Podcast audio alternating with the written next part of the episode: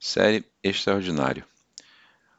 No dia de hoje falaremos sobre o tema de adoração extraordinária, que é da semana 7, do dia 7 de agosto. Concentraremos no, cap no capítulo 12 de João 1, 11 e Mateus 26, 6, 13. O versículo tema de hoje é Isaías 29, 13. O Senhor diz: Essas pessoas se aproximam de mim com a boca e me honram com os lábios, mas seus corações estão longe de mim. É, e para memorizar, deixaremos vocês com João 4, 24. Pois Deus é Espírito, então aqueles que o adoram devem adorar o Espírito e na verdade.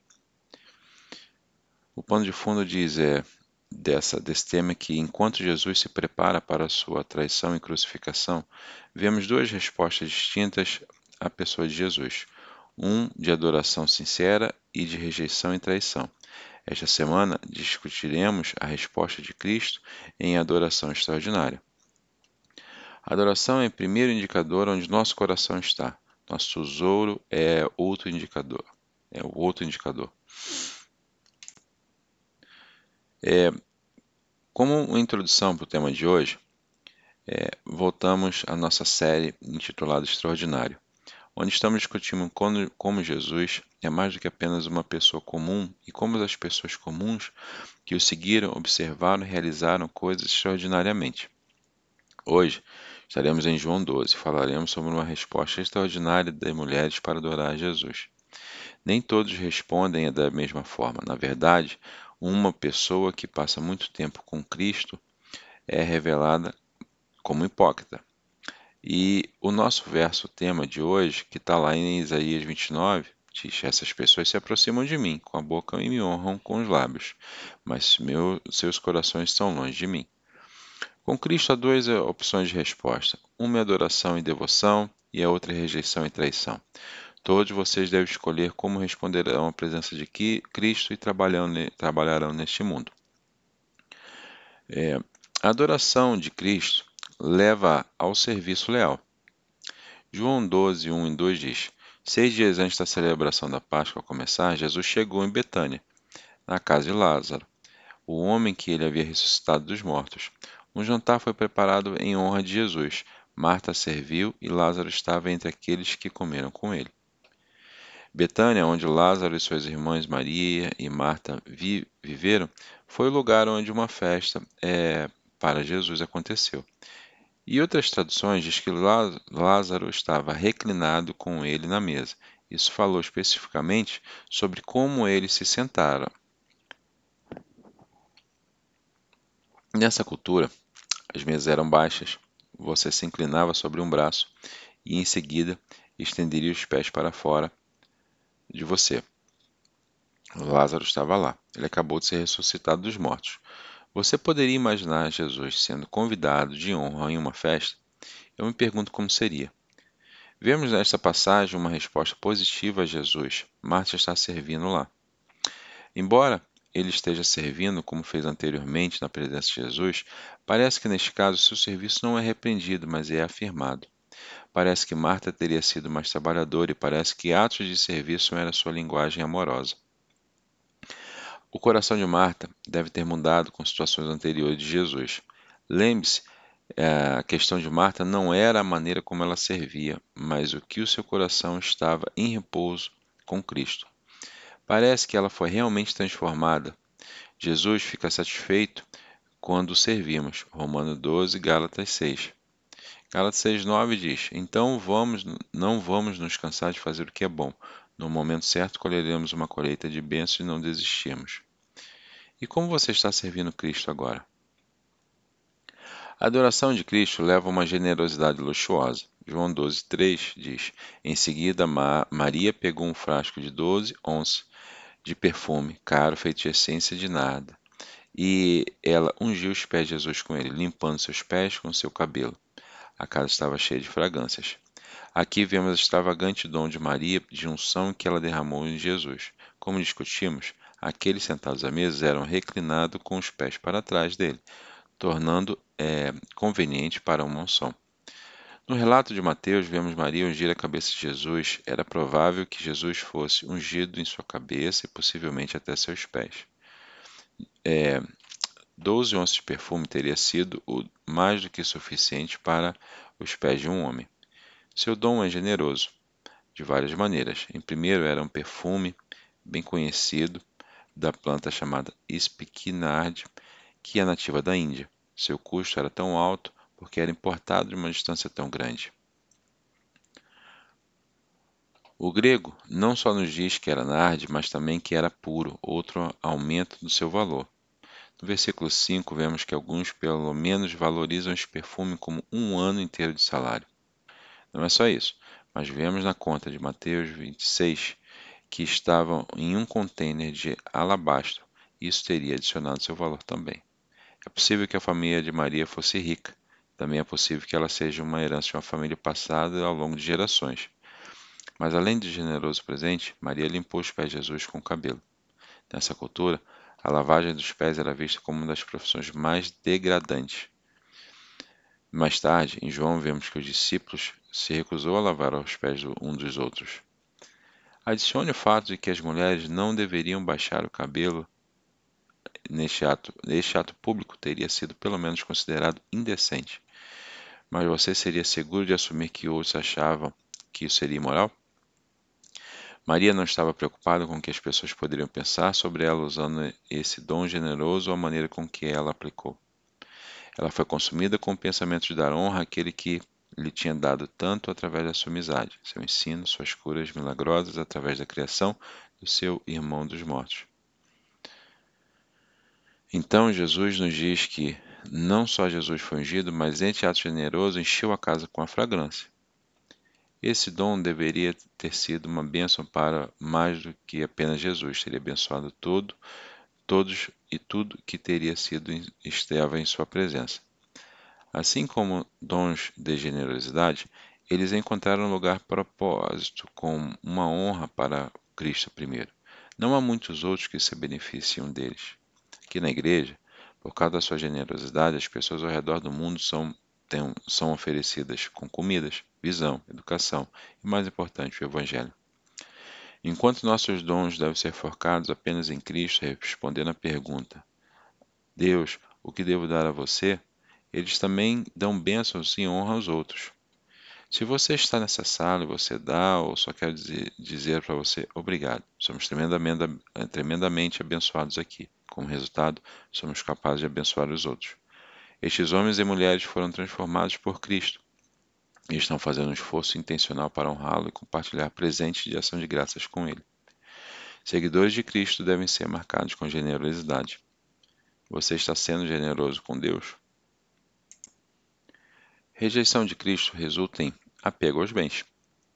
João 14, 4, 6 diz: Mas Judas Iscariotes, o discípulo que logo o trairia, disse: Esse perfume valia um ano inteiro de salário. Deveria ter sido vendido e o dinheiro dado aos pobres. Não que ele se importasse com os pobres, ele era um ladrão.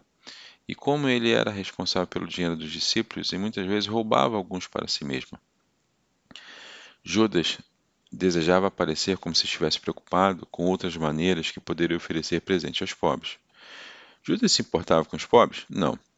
Ele era filantrópico? Não. Judas estava preocupado consigo mesmo. Estava sendo desmascarado aqui como hipócrita que ele era. Você lembra de um programa mais antigo que dizia um crime, é, veria, veria um crime acontecer e depois passaria um show inteiro tentando descobrir quem fez isso? É, é o Scooby-Doo, vocês estão certos. Normalmente a pessoa estaria passando por um dano ou teria algum tipo de motivação egoísta.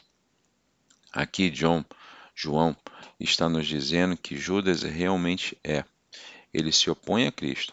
O grego tem uma frase interessante de seu papel particular que nos ajuda a entender algo um pouco mais sobre Judas. O que ele está fazendo aqui? Judas ajudou a si mesmo para as ofertas na caixa de dinheiro que foram lançadas para ele. Judas está dizendo a Maria como usar o seu dom, assim como ele determinou a melhor maneira de usar outros dons que haviam sido dados a Jesus, tomando-os é, e usando-os para si mesmo. É perigoso começar a acreditar que você deve dizer aos outros como usar seus dons. Seu amor pelo dinheiro levou a ver erroneamente seu papel como a pessoa encarregada de manter o dinheiro seguro como aquele que dita como todo o dinheiro deveria ser usado. Judas estava tentando preparar um presente para Deus para usar esse dom para seu próprio propósito. Judas mais tarde traz Jesus por meros 30 pedaços de prata. Essa escassa quantidade de dinheiro indica o apego insalubre de Judas às coisas materiais. Também é importante notar que Judas provavelmente estava sendo, estava expressando o que outros discípulos estavam pensando. Mateus diz o mesmo. Mas Jesus, que é verdadeiramente extraordinário, corrige Judas em gentileza e diz: João 12, 7, 8, assim. Jesus respondeu: Deixe-me, deixe-a em paz. Ela fez isso em preparação para meu enterro. Você sempre terá os pobres entre vocês, mas nem sempre terá a mim. Jesus nunca disse para não se preocupar com os pobres. Na verdade, acho que ele é crucial entender que Jesus está aludindo a uma escritura do Antigo Testamento em Deuteronômio, Deuteronômio 15, 11. Sempre haverá alguns na terra que são pobres. É por isso que estou ordenando que compartilhe livremente com os pobres e com os outros israelitas necessitados. Jesus está falando com os discípulos que estavam colocando sua fé nele, que possivelmente estavam passando coisas semelhantes a Judas. A citação de Jesus da Escritura reforça que cuidar dos pobres é importante e é, é uma característica da família de Deus mas ele está priorizando a si mesmo como rei legítimo e identificando-se novamente como filho de Deus em seu meio. Também é importante notar que, livre da decisão de Judas de se opor a Jesus, era parte do plano de Deus, mas Deus não estava manipulando Judas para atrair Jesus. Jesus constantemente constantemente tentou encorajar Judas a escolher a fé, mas Judas não quis. Mas neste ato, ele empurra Judas ao limite. Na verdade, no relato de Mateus, essa história é diretamente antes de Judas tomar a decisão de trair Jesus. A adoração é um indicador da nossa relação com Jesus, mas nosso tesouro nos mostra o que adoramos. Se o seu tesouro está em Cristo, seu, o seu tesouro está em Cristo ou em outra coisa? Você está preocupado apenas com os dons que Cristo pode oferecer a você? Ou você valoriza é, acima de tudo o que lhe dá. Rejeição de Cristo resulta também em atração pelo poder. Em João 12, 9 e 11 diz: Quando todas as pessoas ouviram falar na chegada de Jesus, eles se reuniram para vê-lo e também para ver Lázaro, o homem que Jesus havia ressuscitado dos mortos. Então os principais sacerdotes decidiram matar Lázaro também pois isso foi por causa dele que muitas das pessoas os abandonaram e acreditaram em Jesus. Mais uma vez, vemos uma multidão crescendo para ver Jesus, mas eles também querem ver Lázaro, que foi ressuscitado dos mortos. Esta reunião da multidão teria despertado interesse dos líderes religiosos. Os sacerdotes não só queriam matar Jesus, mas a sua sede de poder agora inclui o assassinato de Lázaro também. Que testemunho incrível do poder de Jesus de levantar Lázaro do morto teria sido. Mas esses líderes religiosos queriam que isso fosse apagado. Quão rápido é a queda de alguém bêbado com poder?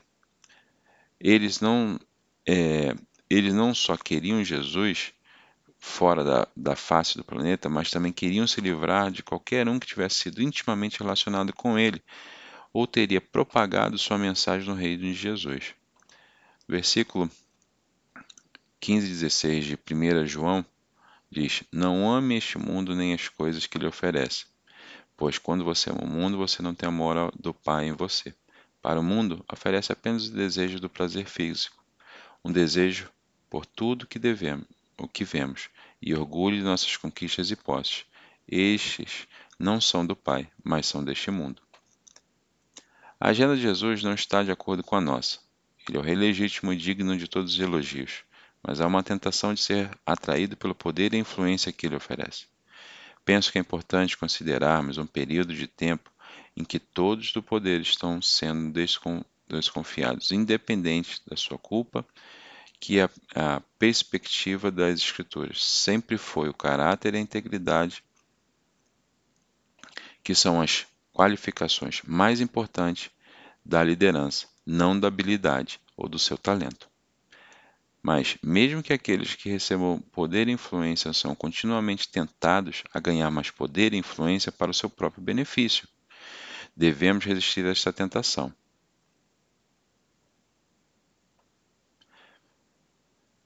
As tentações é, de poder e influência, ela, você está é, suscetível às tentações de poder e influência?